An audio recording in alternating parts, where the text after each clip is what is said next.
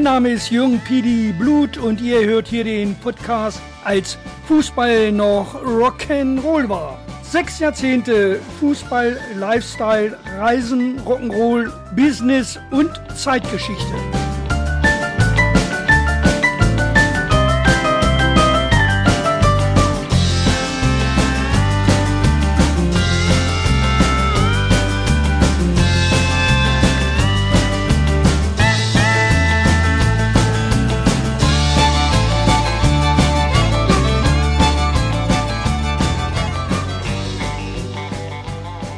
Als letzte Episode der vierten Staffel der Podcast Retro Show als Fußball noch Rock'n'Roll war, folgt nun Episode 52. Dieses ist nun die finale Episode der vierten Staffel der Podcast-Reise durch die glorreichen Zeiten, als noch mehr Bratwurstgeruch im Stadion war und der Fußball noch ein Lebensgefühl wie Rock'n'Roll war. Wir sind nun angekommen in der Gegenwart. In Folge 40 mit dem Titel Wo ist mein Fußball geblieben haben habe ich meine Abkehr vom Profifußball und seiner Heuchelei und den Opportunismus thematisiert, mit einem Blick auf das rückwärtsgewandte Traditionsdenken und eine Zusammenfassung meiner Gedanken zu diesem Wendepunkt. Es ist einerseits faszinierend, aber gleichzeitig für mich erschreckend, wie sich auch die Fankultur im Laufe der Zeit verändert hat. In den Anfängen war sie eine Einheit aller Fußballbegeisterten, eine Gemeinschaft, die sich als Teil einer gesamten Anhängerschaft sah und verstand. Doch dann kam die Entwicklung der Hard Hardcore-Fanszene, die sich als Ultras definierte und eine besondere Hingabe zur Unterstützung der Clubs zeigte, die aber als Subkultur nicht meiner Fußball- und Lebensphilosophie entspricht. Meine Einstellung zum Profifußball war immer, Gewinnen ist nicht alles, es ist das Einzige. Eine Einstellung, die definitiv gegen den Strom schwimmt, aber gleichzeitig eine tiefgreifende Philosophie des Sports widerspiegelt. Für mich ist das Streben nach dem Sieg das ultimative Ziel, der Gipfel des sportlichen Erfolgs. Es war eine persönliche Reise im Spannungsfeld zwischen Ideen und Visionen für den Erfolg im Fußball und der Realität des selbstherrlichen Profifußballs. Dabei wirft die Entwicklung des Lifestyle der Protagonisten und den intransparenten Geldflüssen sicherlich einige wichtige Fragen zur Wertschöpfung und den ethischen Grundlagen des Profifußballs auf. Dazu kommt meine Einschätzung, die auch einige teilen, dass der Fußballmarkt an einem Punkt der Überhitzung angelangt ist und dass eine Blase platzen könnte. Der Einfluss von verschiedenen Akteuren, insbesondere Spielerberatern, wird oft als problematisch wahrgenommen. Es geht für mich darum, eine kohärente und nachhaltige Vision für die Zukunft des Fußballs zu entwickeln, die sowohl sportlichen Erfolg als auch einen wirtschaftlichen Wettbewerb nach marktwirtschaftlichen Kriterien berücksichtigt. Aber davon ist nach meiner Auffassung der Profifußball in Deutschland noch sehr weit entfernt und ist eher auf dem Weg zur Implosion. Und nun in Folge 42 mit dem Titel Wie geht es weiter? werfen wir einen Blick in die Zukunft. Diese Episode dient als Vorgeschmack auf die kommende fünfte Staffel, in der die spannendsten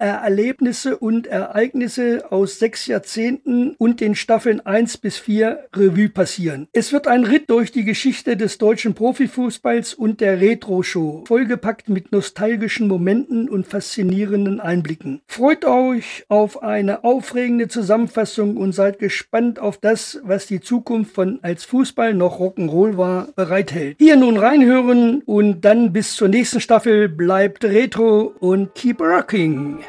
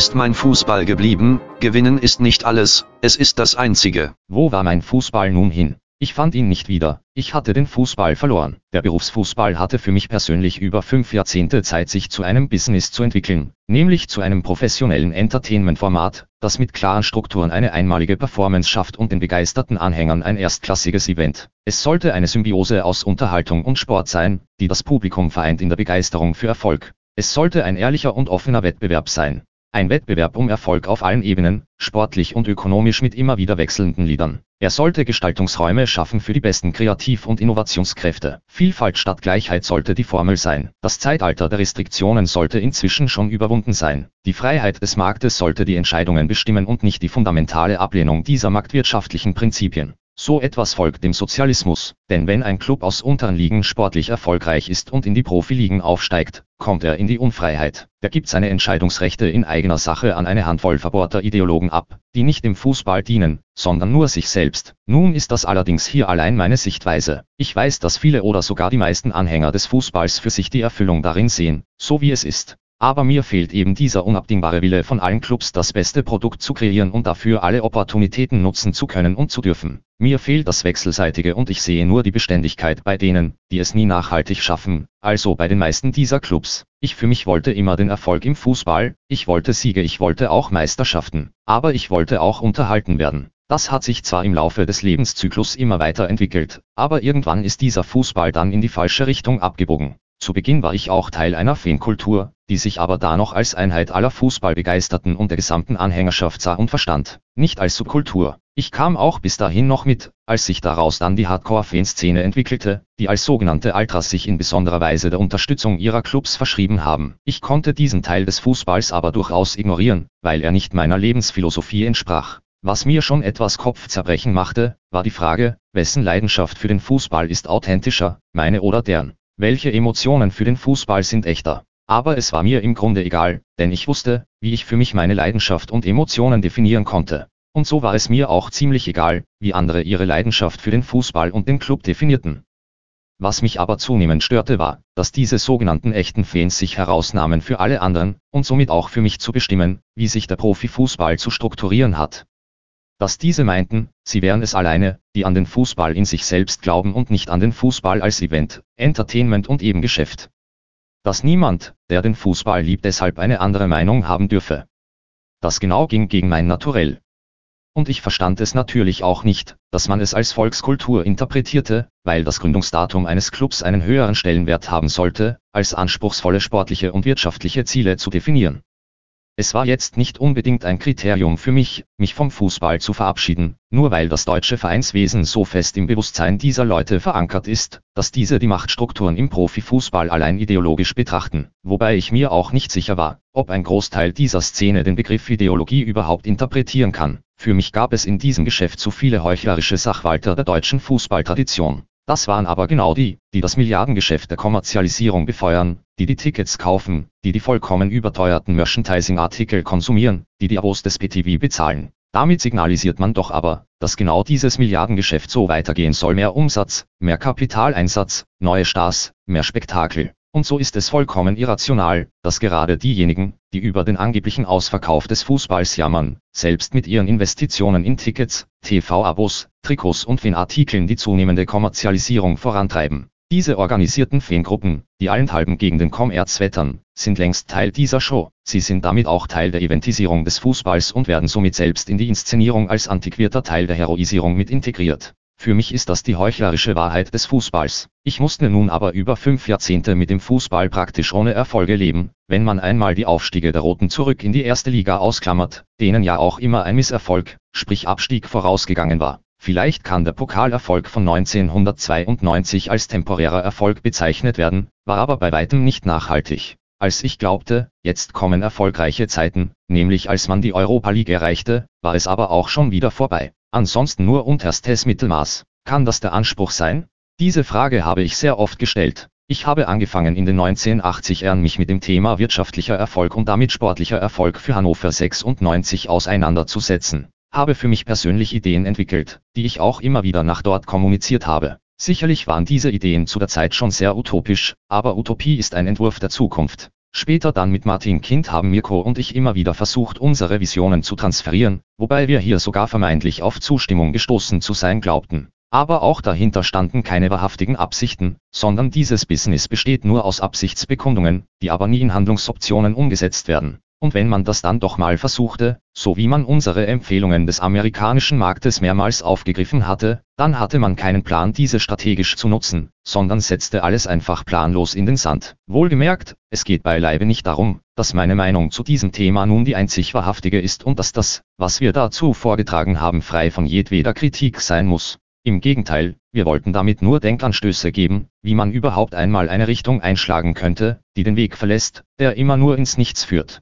Und es ging für mich persönlich darum, dass ich nicht nur eine Meinung dazu hatte, sondern diese auch formuliert und untermauert habe. Für mich stand immer fest, gewinnen ist nicht alles, es ist das Einzige. Und so wollte ich diesen Fußball, der sich Profifußball nannte und somit professionell sein wollte, auch erleben, und zwar mit einem Fußballunternehmen, an dem Unternehmer mit ihrem Invest sich beteiligten, von denen man erwarten dürfte, dass damit dann auch wirtschaftliche Expertise vorhanden sein wird, die die Voraussetzungen schafft, dass man so auch sportlichen Erfolg generieren könnte. Ein fataler Trugschluss, wie sich leider bestätigte. Und meiner Causa Nivea folgend, habe ich auch das Vertrauen in diese Unternehmer und deren Unternehmen verloren, so dass ich mir in meiner freien Entscheidung treu blieb, und auch die Konsumgeschäfte dieser Unternehmer, also Drogeriemärkte und Bürgerläden nicht mehr in Anspruch nehme. Dafür habe ich die persönliche Definition entwickelt. Wie kann ich sicher sein, dass ich bei diesen Unternehmen die besten Leistungen erhalte, wenn die noch nicht mal in der Lage sind, ein simples Profifußballunternehmen zum Erfolg zu führen? Zu so einer Retrospektive gehören dann natürlich auch die Strukturen, die die Kosten auslösen, um das Kernprodukt Spielbetrieb eines Profifußballunternehmens überhaupt zum Laufen zu bringen. Da ist der Kader für den Gehälter und Ablösesummen aufgewendet werden müssen, da sind die Personalkosten für Staff und Backoffice und da sind die erheblichen Nebenkosten für die sogenannten Berater. Eigentlich sollten alle Positionen ihre eigene Wertschöpfung generieren, so jedenfalls verstehe ich Wirtschaften, was ich dabei zunehmend nicht mehr nachvollziehen und verstehen konnte, weshalb die Kosten für den Kader so enorm immer weiter explodierten. Wo waren da die Kennzahlen für den Quotienten zwischen Preis und Leistung? Nach welchen Kriterien wurden die Preise kalkuliert, die man im Einkauf einsetzen musste? Neben den Preisen, die für Gehälter und Ablösesummen inzwischen aufgerufen wurden, für die mir natürlich auch jegliches Verständnis fehlt und ich so etwas somit weder über Tickets noch durch Zahlungen für PTV und Streaming mehr unterstützen werde, war da der Einsatz von Geld ohne Wertschöpfung für die Berater. Es gibt inzwischen ein so schmarotzendes und parasitäres Umfeld beim Profifußball, die alle einfach nur abzocken, ohne jemals auch das Unternehmen weiterzubringen, dass das Business in sich selbst bereits implodiert. Da waren die sogenannten Vermarkter, die suggerierten, sie hätten die einzige Expertise, um dem Fußballunternehmen die optimalen Möglichkeiten zur Vermarktung der Rechte und Lizenzen zu bieten. Alles natürlich gegen vernünftige Vergütungen.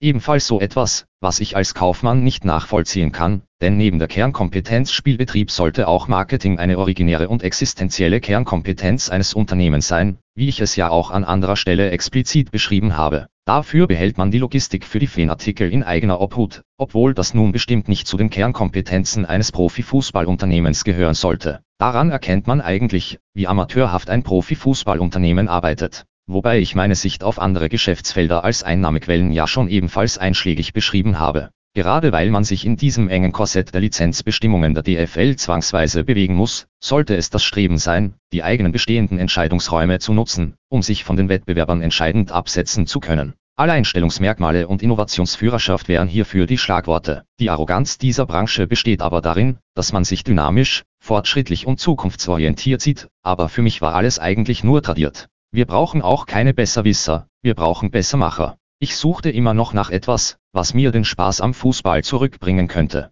Aber es war eine verzweifelte Suche. Was ich fand waren nur Personen, die mich mit ihren Ansichten vom Fußball immer weiter abkommen ließen. Allen voran der Präsident der Frankfurter Eintracht. Eine für mich ideologisch total verbohrte Person. Jemand, der permanent gegen den Kommerz im Fußball wettert und so etwas wie Brauchtumspflege im Fußball betreiben möchte. Aber gleichzeitig den Stadionnamen an das Großkapital verkauft.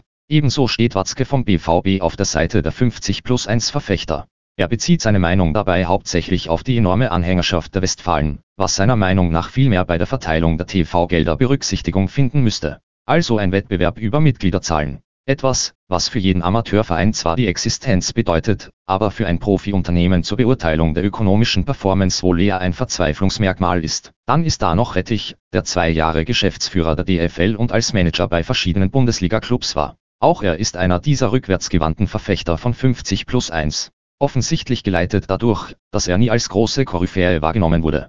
Und natürlich der Präsident von Hannover 96 Kramer, ein Vertreter der aktiven Fanszene, der den 50 plus 1 Antrag von Martin Kind zunächst boykottiert hat und jetzt zurücknehmen will, der aber keinen Plan hat, wie sich der Profifußball finanzieren soll, der noch nicht mal einen Plan hat, wie sich der EV im Breitensportbereich finanzieren soll und der auch keinen Plan hat, wie das Breitensportzentrum des EV finanziert werden kann. Alles Leute, die sich immer nur in die eigene Tasche lügen, dass Profifußball allein von der Tradition der Muttervereine lebt. Eigentlich gehören auch göttlich vom FC St. Pauli und Zingler von Union Berlin zu dieser Gruppe. Doch hier kann man schon fast unterstellen, dass die sehr geschicktes Klientelmarketing betreiben, indem sie sich zu ihren Fans bekennen, in der Erkenntnis, dass aufgrund dieser Fankultur dieser Clubs eben mehr das soziale Abbild herausgestellt werden muss als ein ökonomisches, um so Sponsoren auf dieser Ebene akquirieren zu können. Damit hat man ganz geschickt eine Nische besetzt und die sogenannte Subkultur zum Geschäftsmodell entwickelt. Hier wird Social Marketing zum Selbstzweck. Eine Aufzählung der 50 plus 1 Verfechter ließe sich natürlich noch mannigfaltig fortsetzen. Sie zeigt aber, wie differenziert hier die Meinungen aufeinandertreffen. Nur niemand dieser Gegner lieferte mit seinen Argumenten gegen 50 plus 1 auch Lösungen, wie man den wirtschaftlichen Herausforderungen begegnen könnte, denn die alle bieten um die höchsten Gaschen und Ablösesummen fleißig mit und treiben so auch die Preise in die Höhe.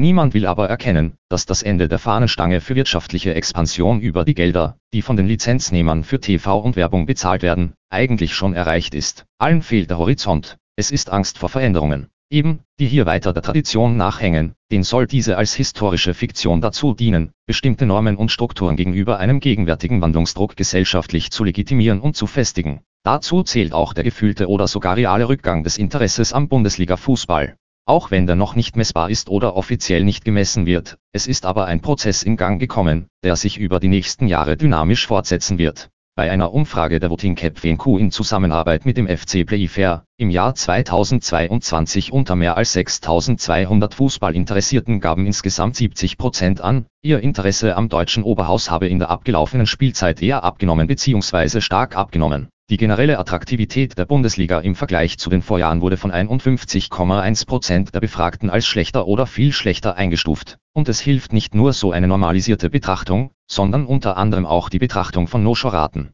Das sind die Plätze, die trotz Dauerkartenkauf leer bleiben. Hierzu gibt es eine Studie von WHU-Professor Dominik Schreier aus 2019, die feststellt, dass diese Zahl sich inzwischen jährlich erhöht. Das bedeutet auch, weniger Verzehr im Stadion und Kauf von Fanartikeln.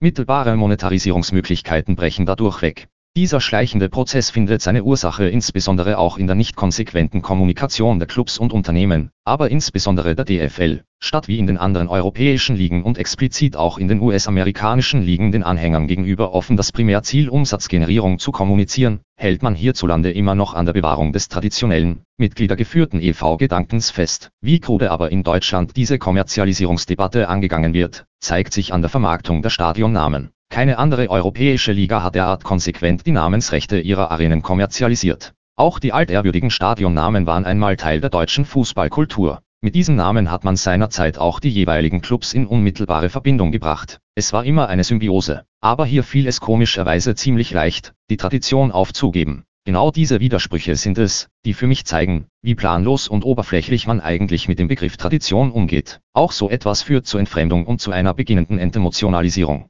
Ein weiteres Indiz, weshalb sich für mich dieser schleichende Prozess des nachlassenden Interesses am Fußball fortsetzen wird, ist mangelnder Wettbewerb. Dass der sportliche Reiz der Bundesliga leidet, wird deutlich sichtbar, wenn man sich die Punkteabstände zwischen relevanten Tabellenregionen im Vergleich zu anderen europäischen Ligen anschaut. Neben dem mangelnden Wettbewerb wird auch die starke Konkurrenz den Prozess des abnehmenden Interesses weiter befeuern. Wenn man nur mal heranzieht, dass die NFL inzwischen ihr Engagement in Deutschland erheblich ausgeweitet hat und nun auch bereits Spiele in München und Frankfurt terminiert hat, so zeigt das, dass man hier einen enormen Markt wahrgenommen hat, der erschlossen werden soll. So arbeitet man inzwischen erfolgreich mit einem TV-Sender zusammen und intensivierte die Reichweitengenerierung in den sozialen Medien. Dazu gibt es auch Zahlen. Die TV-Quote des Super Bowls in Deutschland stieg zwischen 2013 und 2018 um 45 Prozent, während die TV-Zuschauerzahlen des DFB-Pokalfinales im selben Zeitraum um mehr als 21 Prozent sanken. Hinzu kommt ein Verschieben der Kräfteverhältnisse im europäischen Fußball, wo seit 2013 bis 2021 kein deutscher Club mehr ein Endspiel erreichte, allerdings dann erstmals 2022 wieder. Im Länderkoeffizienten-Ranking der UEFA sind wir nur noch auf Rang 4, hinter England, Spanien, Italien, wobei Frankreich auch inzwischen aufholt. Durch die wesentlich verbesserte mediale Verfügbarkeit kann man sich durchaus auch die Top-Ligen Europas anschauen. Das ist eine kleine Auswahl an Marktfaktoren, die in der Zukunft das niedergehende Interesse am Fußball hierzulande beschleunigen könnten. Mich hat es ja auch schon erwischt, wobei meine Gründe allerdings noch weitaus vielschichtiger und tiefgründiger sind. Und da ist dann ja auch die DFL, für mich eine autokratische, selbstherrliche Truppe und vor allem ein perfides opportunistisches Gebilde, die den Fußball allein als Vermarktungsprodukt versteht, sich selbst als reines kommerzielles Unternehmen, aber den Clubs das Recht auf Selbstbestimmung durch die 50 plus 1 Regel abspricht. Diese Truppe steht sogar bei den Fangruppierungen in der Kritik.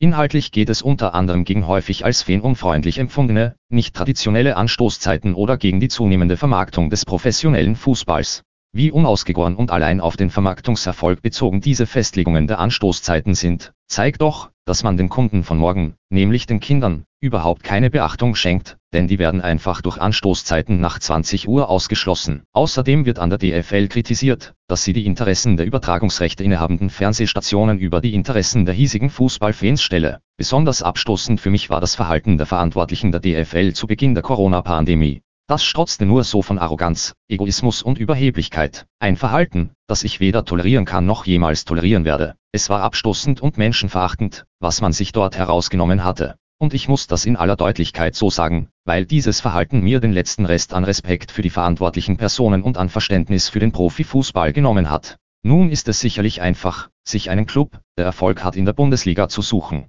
Da würde einen die Wahl auch ganz leicht fallen. All diese hier beschriebenen Probleme und Unzulänglichkeiten hätte man dann nicht. Und ich muss sagen, ich habe sehr großen Respekt und auch Ehrfurcht vor den Machern beim FC Bayern. Wie ja schon ausführlich festgestellt, die sind ein Jahr nach den Roten seiner Zeit in die Bundesliga aufgestiegen und haben im Grunde mit wesentlich schlechterer Infrastruktur ihr Geschäft begonnen. Und es ist mir auch klar, dass es im Wettbewerb untereinander immer bessere und schlechtere Konzepte und Produkte geben wird. Und wenn man der Schlechtere ist, dann muss man sich fragen, was kann und muss ich anders machen, damit es besser läuft. Sport ist ein Wechselspiel aus Erfolg und Misserfolg. Wenn ich aber nur Misserfolg habe, soll ich dann noch weitermachen? Alles Fragestellungen, die jeder für sich selbst beantworten muss. Es geht hier bei meiner Frage nach Erfolg auch nicht nur um den ersten Platz, es geht um einen der ersten Plätze, denn durch die Konstellation in den internationalen Wettbewerben kann man auch bereits im gehobenen Mittelstand Erfolg haben. Die nationalen Titel haben ja auch keinen wirklichen Stellenwert mehr, sportlich und wirtschaftlich zählen nur noch Spiele auf europäischer Ebene. Also muss das Anspruchsdenken ja nicht bis direkt an die Spitze zielen.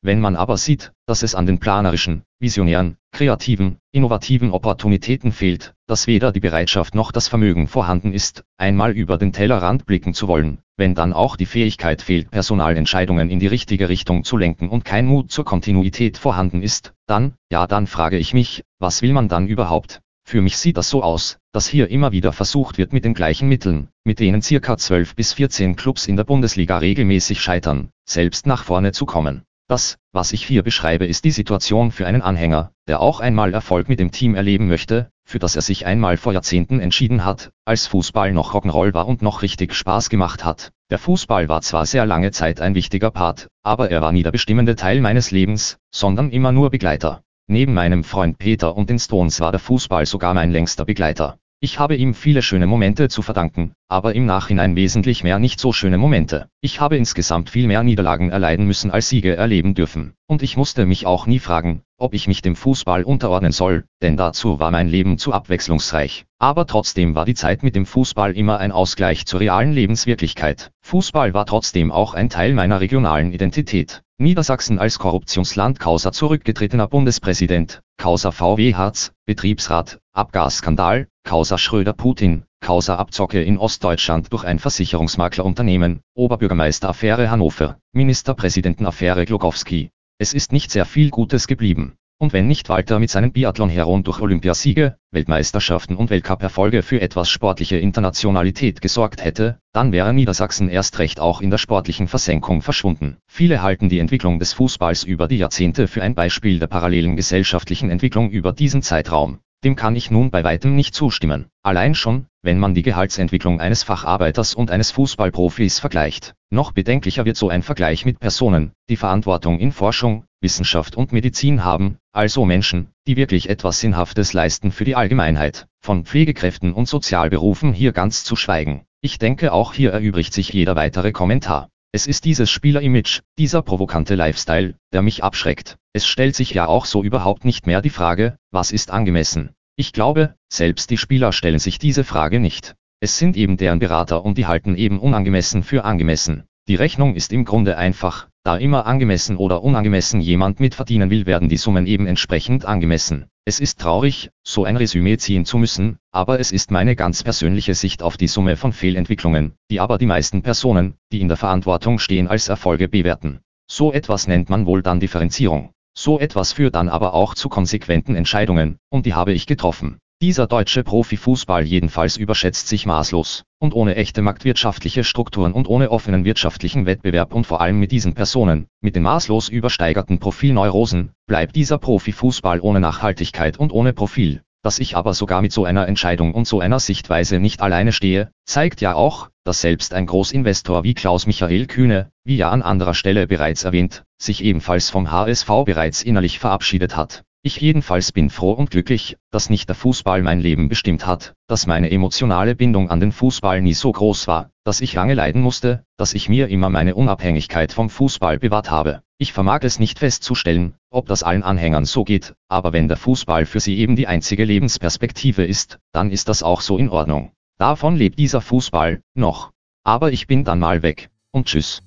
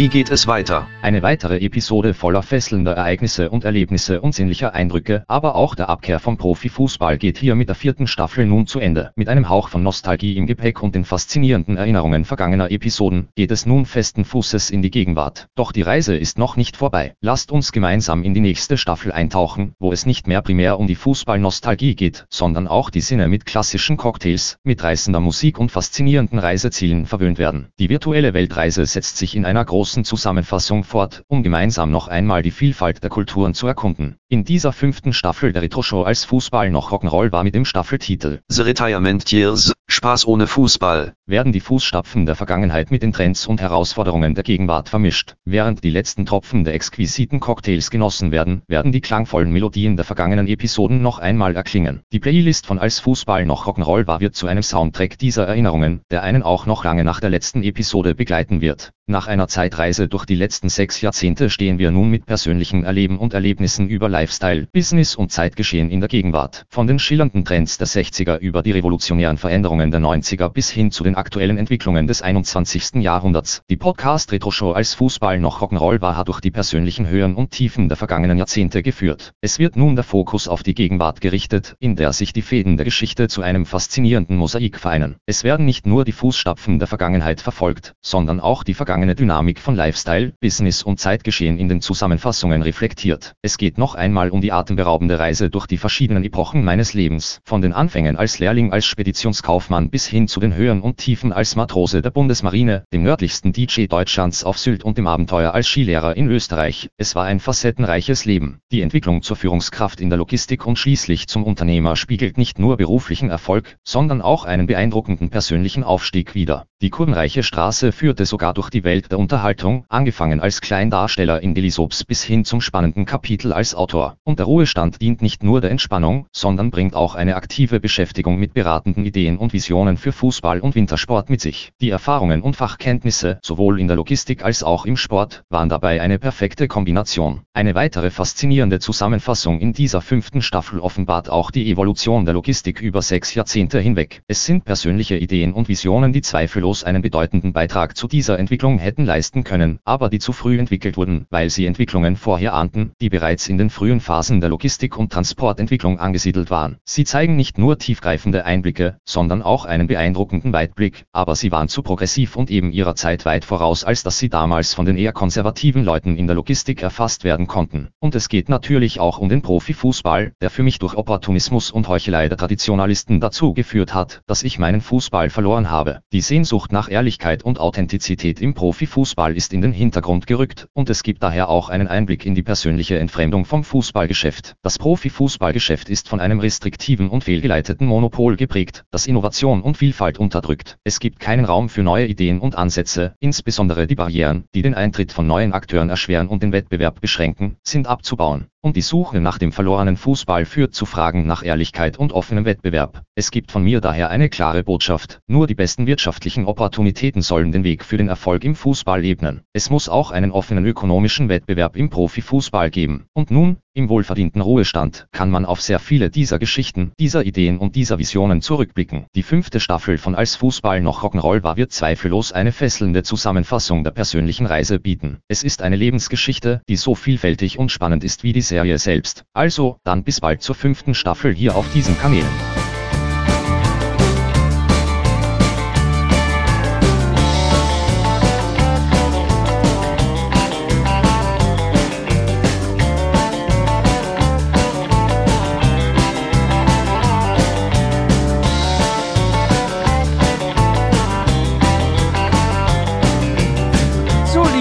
Freunde des Longdrinks, das war's nun wieder. Ich hoffe, ihr hattet viel Spaß an dieser Episode und wir hören uns dann hoffentlich wieder bei der nächsten Episode hier auf diesen Kanälen. Bleibt alle im grünen Bereich und bei bester Stimmung, auch wenn Fußball kein Rock'n'Roll mehr ist. Aber der Rock'n'Roll bleibt forever. Bye bye und eine schöne Zeit.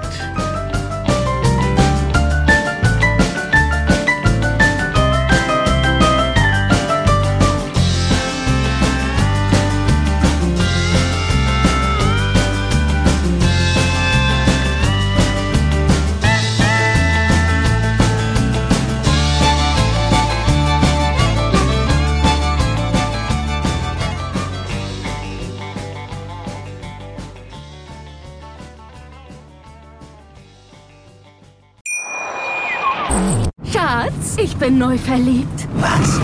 Da drüben. Das ist er. Aber das ist ein Auto. Ja, eben. Mit ihm habe ich alles richtig gemacht. Wunschauto einfach kaufen, verkaufen oder leasen. Bei Autoscout24. Alles richtig gemacht. Wie baut man eine harmonische Beziehung zu seinem Hund auf? Puh, gar nicht so leicht. Und deshalb frage ich nach, wie es anderen Hundeeltern gelingt, beziehungsweise wie die daran arbeiten. Bei Iswas Dog reden wir dann drüber. Alle 14 Tage neu mit mir, Malte Asmus und unserer Expertin für eine harmonische Mensch-Hund-Beziehung, Melanie Lippisch. Ist was, Dog? Mit Malte Asmus. Überall, wo es Podcasts gibt.